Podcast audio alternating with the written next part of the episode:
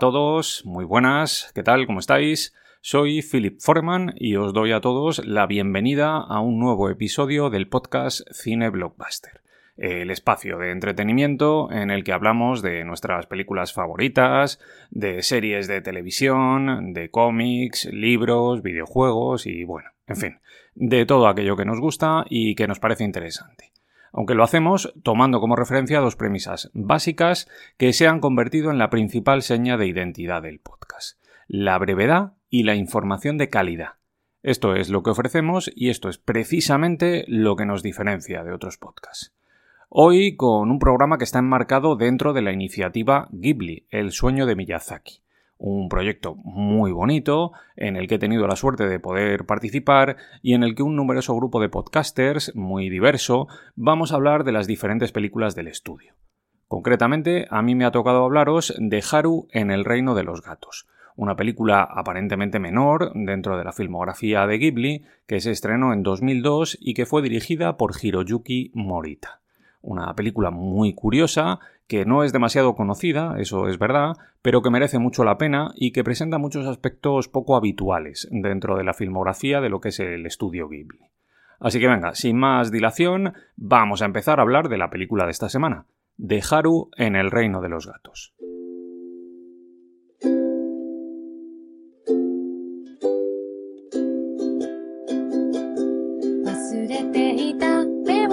閉じて取り戻せ恋の歌。青空に隠れている。手を伸ばしてもう一度。忘れないですぐそばに。僕がいるいつ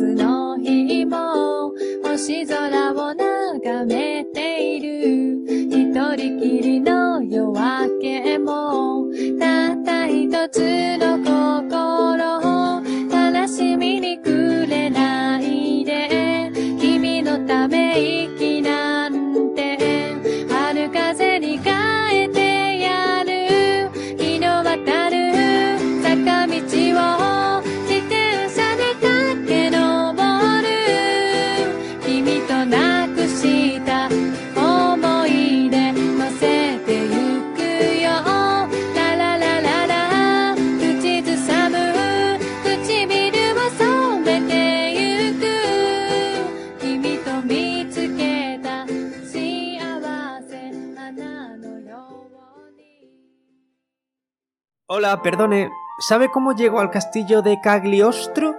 Ah, bueno, es muy fácil, mire. ¿Conoce la colina de las amapolas? Me suena.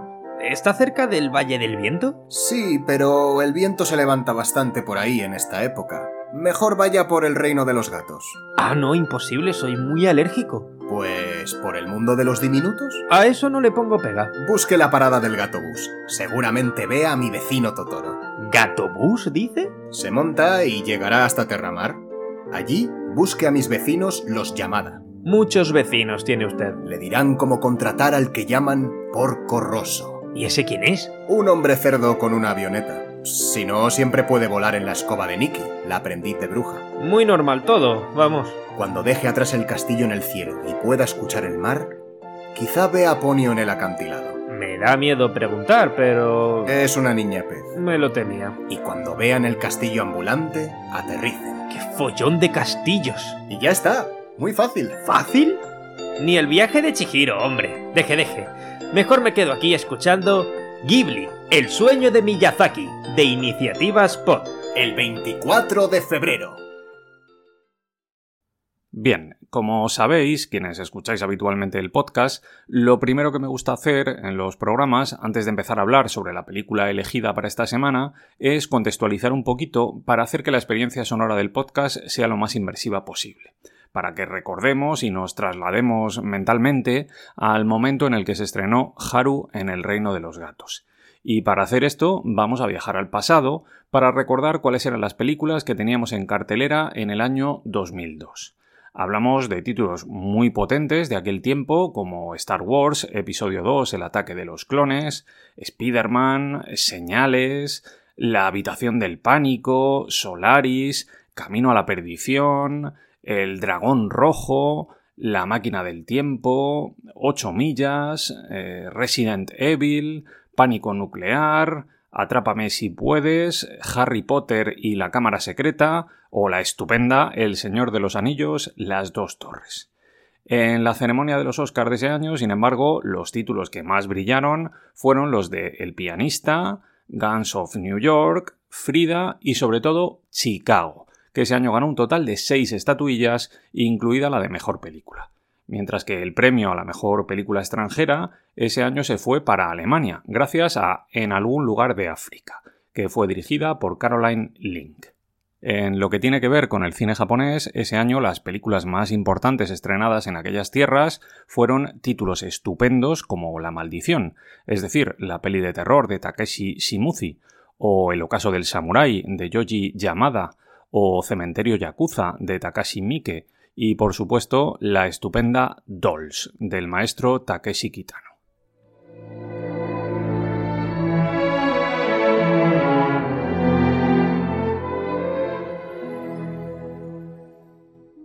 Hola, eh, soy Pepe Dana de Más que Cine. Eh, nos han pedido que opinemos sobre las tres películas que nos gustan, que digamos cuáles son, de los estudios Ghibli.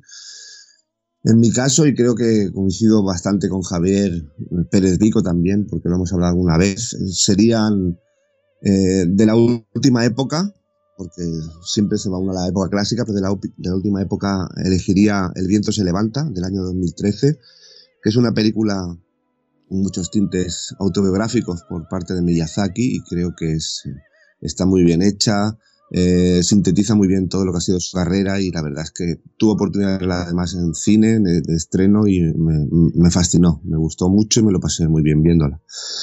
Otra de las grandes películas sin duda de los estudios Ghibli y también de Miyazaki sería El Castillo Ambulante, una película que cuando la vi, esta sí que la vi en formato doméstico y me, fascinó de una manera increíble por la cantidad de detalles que tenían todos los fondos, los dibujos y luego la historia tan bonita de la mezcla esa de mundos y de poder viajar en, el tiempo y en el espacio de una manera fascinante. Eh, gran película también. Y bueno, eh, coronaría eh, el tema de como la mejor película sin duda para mí, de los estudios Ghibli y también, como no, de Hayao Miyazaki, El viaje de Chihiro. El viaje de Chihiro, aparte de ser eh, una película fascinante en cuanto a la animación, que es de, primer orden y que se puso, creo que fue un poco la película que puso en el, en el escaparate a nivel mundial y ya de una manera, mm, bueno, incuestionable a los estudios, eh, pues la historia que nos cuenta de Chihiro, esa historia con tintes surrealistas, a, veces incluso terroríficos, y ya digo, con unos dibujos excelentes, en los que está muy polarizado lo que es el bien y el mal, con los trazos de diferente manera, con la tecnología también eh, sometida al, al, guion del, de la película y a la historia que nos está contando Miyazaki pues considero que es eh, sin duda la obra maestra. Nos hemos dejado muchas que también son muy grandes, pero estas tres creo que son las películas que yo en mi nombre y creo que en gran parte también por parte de Javier Pérez Vigo, ya digo, desde más que cine, que consideramos que son nuestras tres películas top de los estudios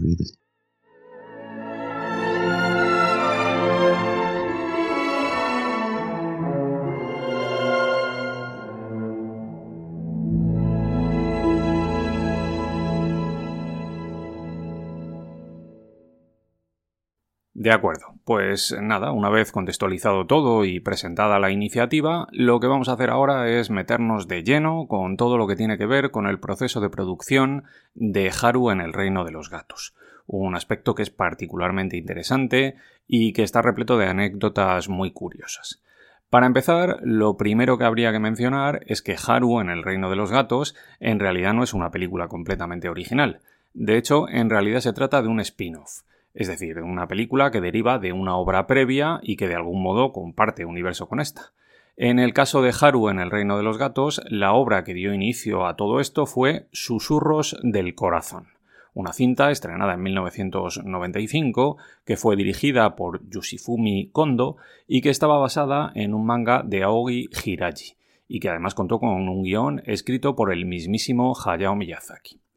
Lo que nos interesa saber con respecto a Susurros del Corazón es que en un momento determinado de la película, la protagonista, que es una adolescente llamada Shizuku, visita una tienda de antigüedades y se queda completamente fascinada al ver una estatua de un gato al que llaman varón.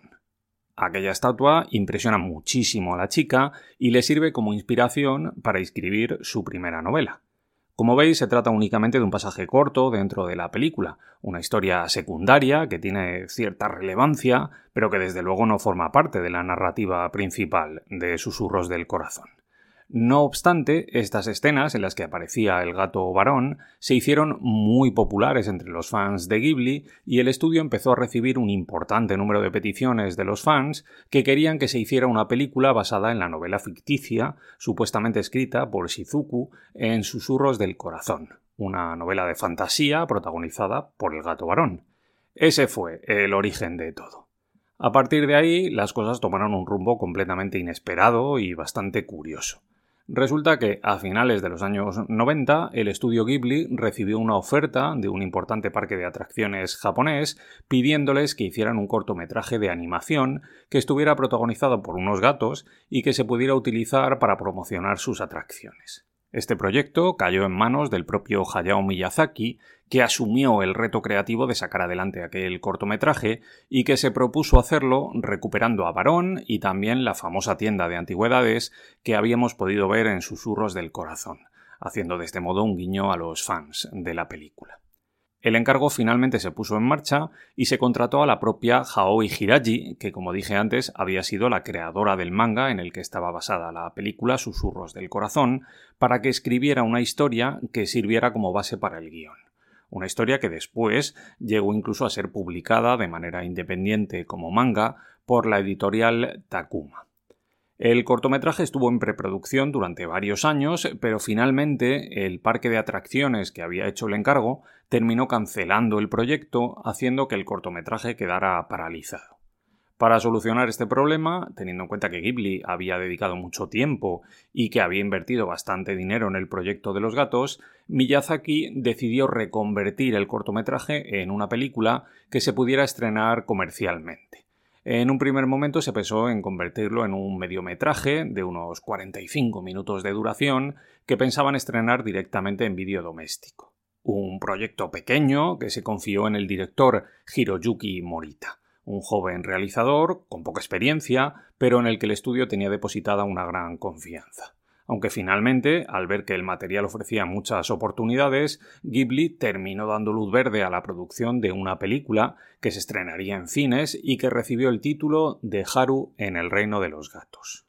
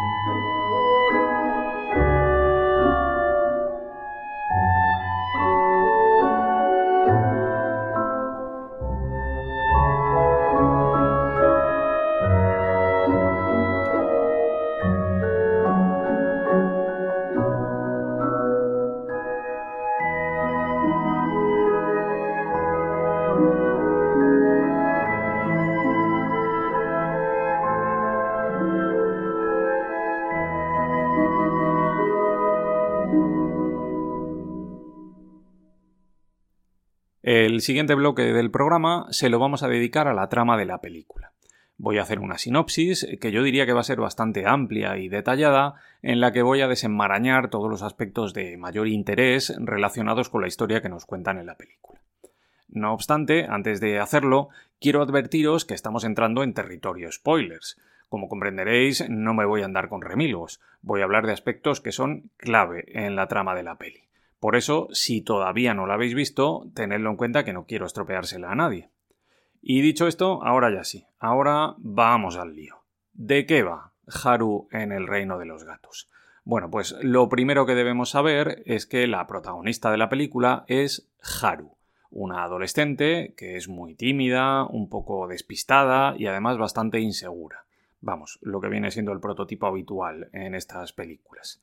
Ella incluso está enamorada de un chico de su instituto que tiene novia y que a ella no le hace ni puñetero caso. El primer giro argumental llega cuando apenas han transcurrido unos 15 minutos de película. Resulta que Haru va por la calle hablando con una amiga suya y de pronto se cruzan con un gato bastante peculiar que tiene un ojo de cada color y que transporta un paquetito envuelto como si fuera un regalo. Las dos chicas se quedan mirando y de pronto ven que cuando el gato va a cruzar la calle está a punto de ser atropellado por un camión. Haru se lanza por el gato sin pensarlo dos veces y consigue salvarlo en el último momento. La pobre chica se queda en el suelo, acojonada por lo que acaba de pasar, y en ese momento ve que el gato se pone de pie, erguido sobre sus dos patas traseras, y empieza a hablar con toda naturalidad. El gato le dice que se llama Lune y que es el príncipe del reino de los gatos. Después le agradece el gesto de haberla salvado y se marcha.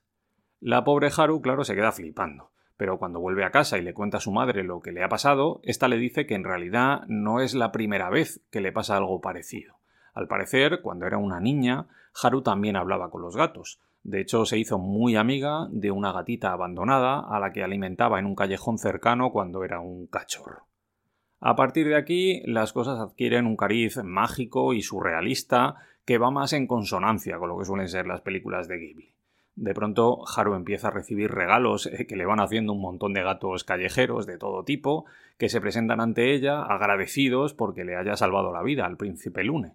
Al principio esto es gracioso, pero termina convirtiéndose en un problema para Haru, que no sabe cómo hacer para que los gatos la dejen en paz. Incluso en un momento determinado aparece en su casa una comitiva que está liderada por el rey de los gatos, un gato bastante despeluchado y feo, que le dice que como agradecimiento por haber salvado la vida de su hijo, ha organizado una boda entre ella y el príncipe Lune, algo a lo que la chica lógicamente se niega, pero el rey de los gatos pasa de todo y sigue adelante con sus planes. Al final, una voz femenina, muy amable y que a ella le resulta bastante familiar, pero que no consigue reconocer, le aconseja a Haru que busque ayuda en la oficina de asuntos gatunos, que es un establecimiento gestionado por unos gatos bastante peculiares.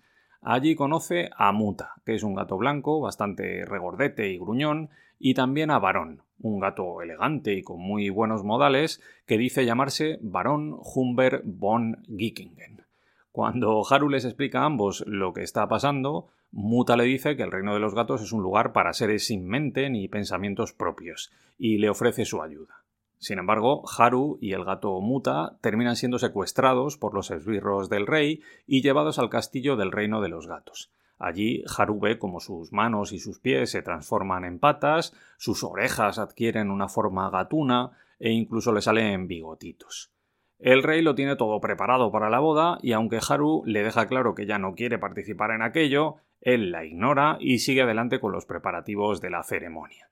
Sin embargo, de pronto aparece por allí el gato varón, que se interna en el castillo y trata de ayudar a escapar a la pobre Haru, que todavía está flipando por todo lo que está pasando. En su huida se encuentran con Yuki, que es una gatita blanca que sirve en el castillo y que les ayuda a escapar. Esta gatita resulta ser la voz que guió a Haru hasta la oficina de los asuntos gatunos. Barón y Haru huyen del castillo, atraviesan un laberinto y finalmente llegan hasta una torre donde vuelven a encontrarse con el rey, que está como loco por atraparlos. Sin embargo, en el último momento aparece por allí el príncipe Lune, que intenta poner un poco de sentido común en todo lo que está pasando. Lune le dice a su padre que él no quiere casarse con Haru, en realidad, lo que quiere es casarse con la gatita Yuki, una gatita que resulta ser la misma gatita hambrienta a la que Haru alimentaba cuando era un cachorro. A pesar de todo, el rey de los gatos sigue tocando las narices. El tipo se planta y dice que si Haru no se casa con su hijo, al menos se casará con él. Y ante esto, ya Haru, que no aguanta más, termina enfadándose y poniéndole las cositas claras al rey, demostrando por primera vez una inesperada madurez y un fuerte carácter. Al final, Haru, Muta y Barón terminan escapando del reino de los gatos gracias a la ayuda del príncipe Lune y de este modo consiguen regresar al mundo de los humanos. Allí, Haru se da cuenta de que está madurando y de que se ha enamorado de Barón, pero este la rechaza muy amablemente y se marcha, dejando a Haru convertida en una mujer fuerte, decidida y responsable.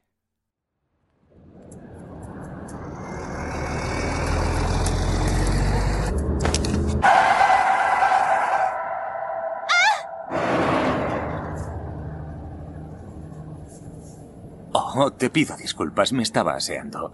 Te agradezco que me hayas salvado.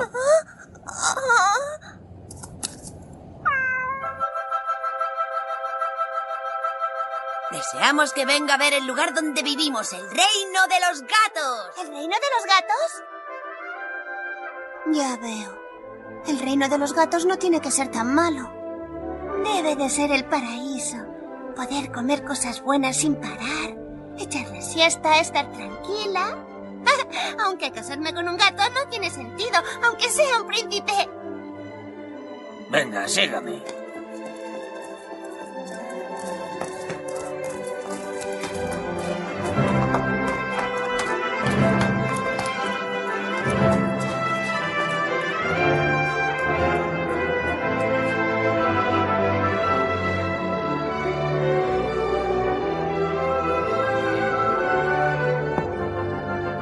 Debes vivir tu propia vida aunque ayudes a los demás. Si lo haces, no tendrás nada que temer.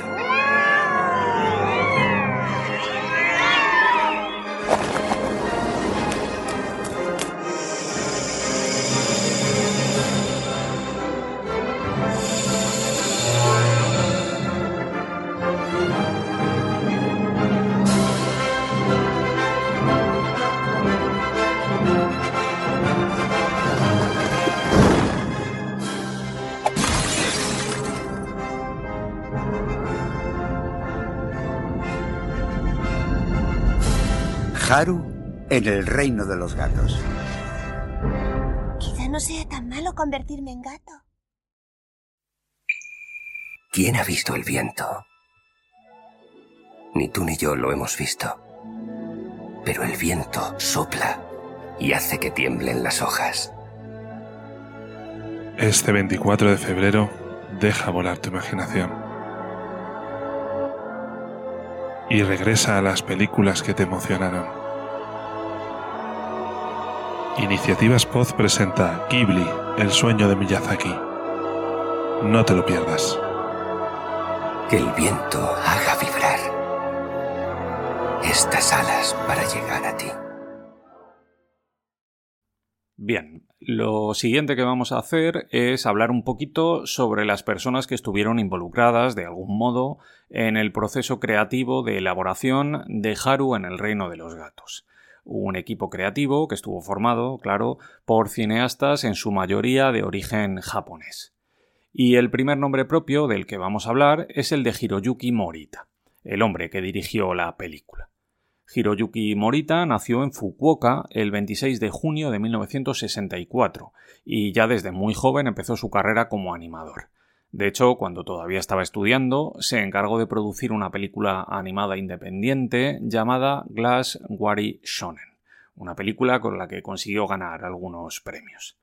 Finalmente, Morita se graduó en Ingeniería Mecánica en la Universidad de Fukuoka y poco después empezó a trabajar en el cine de manera profesional. Sus primeros trabajos en la industria llegaron en películas como Sueños de Akira Kurosawa de 1990, en Memories de 1995 o en Perfect Blue de 1997, siempre colaborando en roles técnicos relacionados con la animación. Su primer trabajo para el estudio Ghibli llegó en 1999 y fue gracias a mis vecinos Los Yamada, una película que presenta una estética muy peculiar, que en realidad está bastante alejada del estilo tradicional de Ghibli y que recibió muy buenas críticas.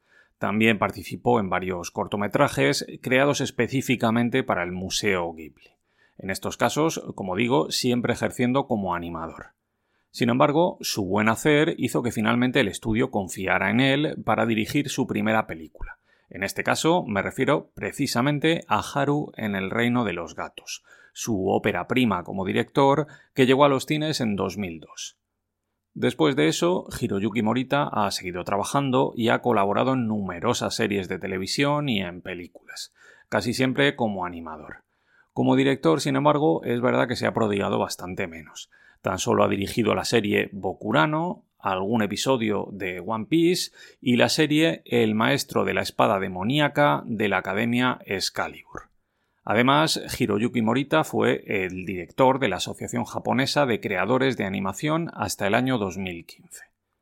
Eso en cuanto al director de la peli. Sin embargo, es verdad que el nombre de Hiroyuki Morita no es el único nombre interesante dentro del proyecto, eso desde luego. En este caso, tenemos también a otros grandes cineastas implicados en la película, empezando, por supuesto, por el gran Hayao Miyazaki el legendario director, guionista y productor japonés que nació en Bunkyo el 5 de enero de 1941 y que con tan solo 19 añitos comenzó su carrera en el cine trabajando como ayudante de animador en la compañía Toei, empresa en la que acabó ocupando puestos de bastante responsabilidad. No voy a profundizar mucho en la carrera de Miyazaki porque para hacerlo necesitaría un programa monográfico completo de muchísimas horas de duración. Sin embargo, sí que voy a deciros que tras dirigir sus primeros proyectos en solitario, Miyazaki creó, junto con otros cineastas japoneses, el estudio Ghibli, una legendaria compañía cinematográfica japonesa especializada en animación que se ha convertido en un referente imprescindible en el cine de los últimos 40 años. Miyazaki, además de ser fundador del estudio, también ha seguido trabajando como director y nos ha regalado películas absolutamente icónicas como El viaje de Chihiro, La princesa Mononoke, El castillo ambulante, Mi vecino Totoro, Porco Rosso o más recientemente El chico y la garza. Con respecto a Haru en El reino de los gatos, Miyazaki ejerció como guionista y como productor. Además, como os dije antes, en el origen del proyecto fue él quien puso en marcha las cosas dando forma al cortometraje original, que fue la piedra angular sobre la que luego se desarrolló el proyecto que terminó convirtiéndose en la película de la que estamos hablando hoy. Y si el papel de Miyazaki es importante, no lo es menos el de Toshio Suzuki, otro hombre fuerte dentro de la compañía. Suzuki nació en Nagoya el 19 de agosto de 1948 y con los años llegó a convertirse en uno de los productores cinematográficos más importantes y exitosos de toda la historia del cine japonés. Un hombre que siempre ha estado ligado al mundo de la animación y que influyó de manera determinante en la producción de Nausicaa en el Valle del Viento y en la posterior creación del estudio Ghibli. De hecho, con el tiempo, Suzuki llegó incluso a ocupar el puesto de presidente de Ghibli en una de las etapas más exitosas de la compañía. Con respecto a Haru en el Reino de los Gatos, Toshio Suzuki ejerció como productor y fue él quien tuvo la última palabra a la hora de dar luz verde al proyecto, confiando en Hiroyuki Morita para la dirección.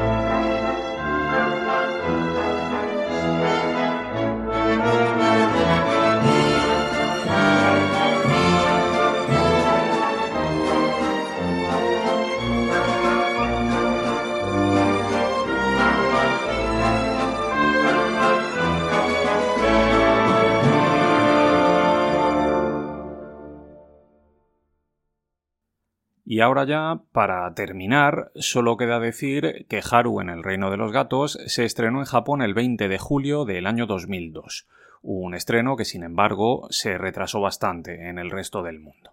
Para que os hagáis una idea, la peli se estrenó en España el 30 de noviembre del año 2005, es decir, tres años después de su estreno original en Japón. Y además lo hizo con muchas limitaciones en todo lo que tiene que ver con la distribución. A nivel oficial, la película tuvo un presupuesto de unos 20 millones de dólares al cambio, una cifra muy alta si tenemos en cuenta que se trata de un proyecto aparentemente pequeño dentro de la filmografía del estudio. De hecho, yo diría que sorprendentemente alta.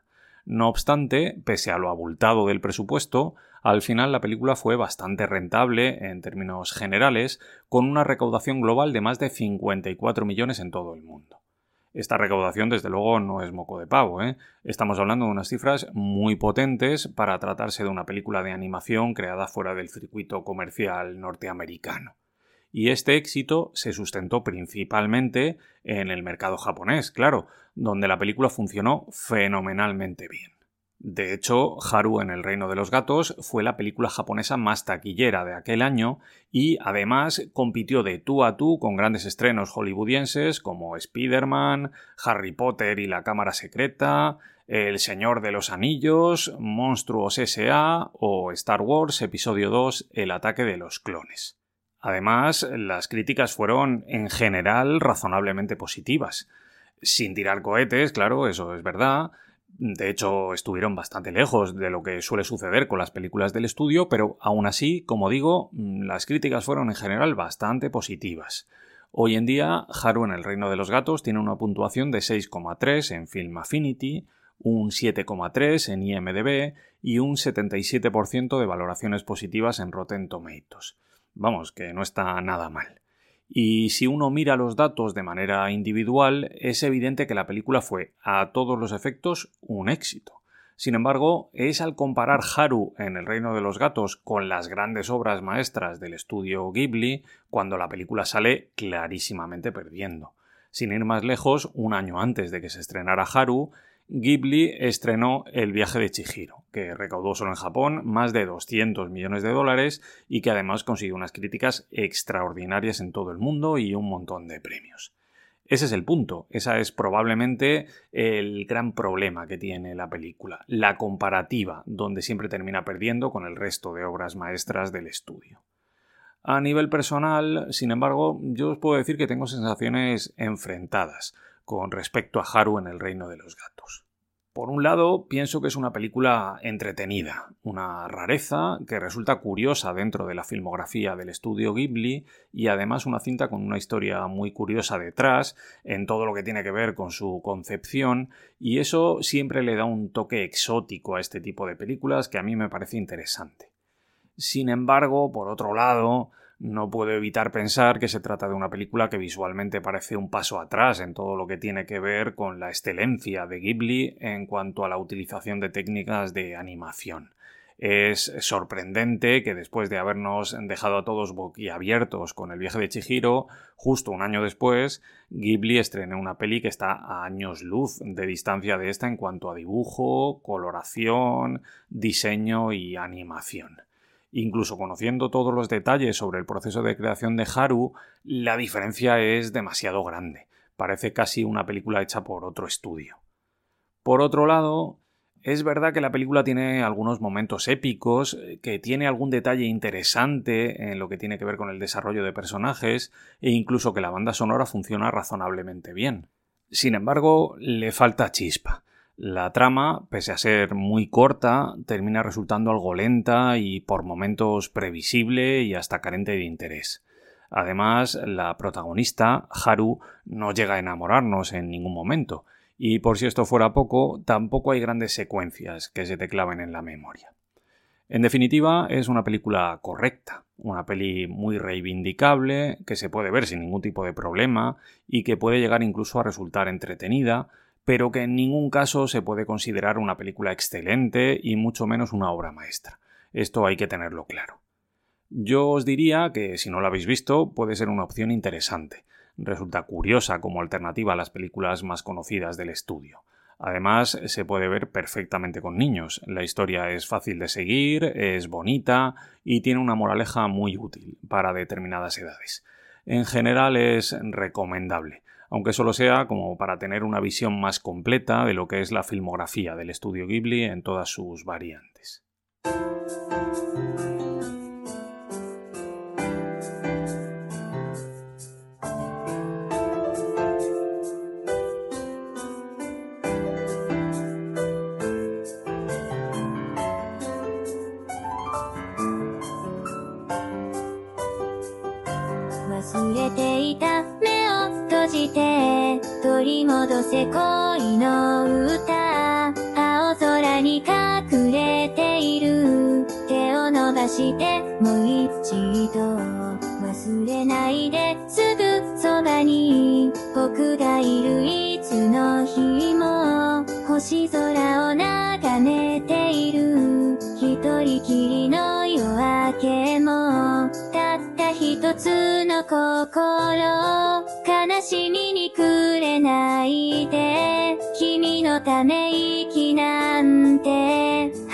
風に変えてやる日の当たる坂道を自転車で駆け上る君となくした思い出乗せてゆくよ。ラララララ口ずさむ唇を染めてゆく。君と見つけた幸せ花のよう Y ya está. Por mi parte, nada más. Con esto me despido. Pero antes de marcharme, quiero recomendaros a todos que escuchéis el resto de los programas que forman parte de la iniciativa Ghibli, el sueño de Miyazaki. Programas estupendos en los que varios compañeros podcasters analizan las diferentes películas que forman la filmografía del estudio. También quiero recordaros que si os ha gustado el contenido del programa podéis seguirme en iVoox, en Spotify y en el resto de plataformas, también en redes sociales a través de Twitter y de Instagram. Y del mismo modo, no quiero dejar pasar la oportunidad de recordaros que tenéis disponible en Amazon el libro de Spielberg a Marvel, un repaso por el mejor cine comercial de los últimos 50 años. Un libro que he escrito con mucho amor por el cine y que estoy seguro de que os va a gustar. Os dejo los enlaces de compra en la descripción de este audio. Nos vemos muy pronto amigos. Un abrazo muy fuerte para todos.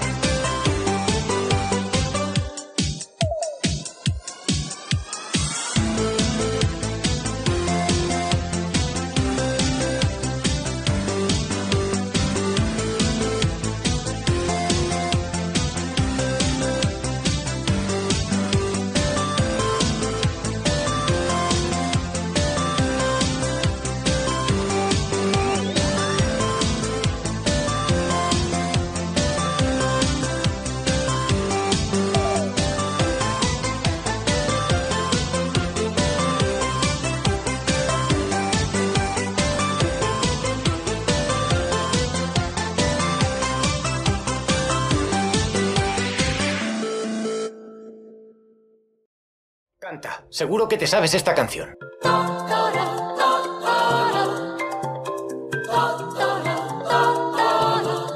Mi vecino Totoro, Porco Rosso, El castillo ambulante, El viaje de Chihiro, El viento se levanta, La princesa Mononoke.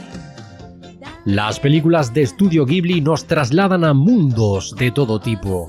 Elige lo que quieras, todo este vestuario es tuyo, mi princesa. donde los sueños se mezclan con el mundo real. En esta residencia pasan cosas de lo más extrañas. Mundos llenos de naturaleza. El espíritu del bosque te ha devuelto la vida. Quiere que vivas. Con personajes totalmente inolvidables. Parece que tenemos un nuevo miembro en la familia. Que se quedarán contigo para siempre. Te quiere mucho, mucho. El 24 de febrero, Iniciativa Spot presenta Ghibli, el sueño de Miyazaki.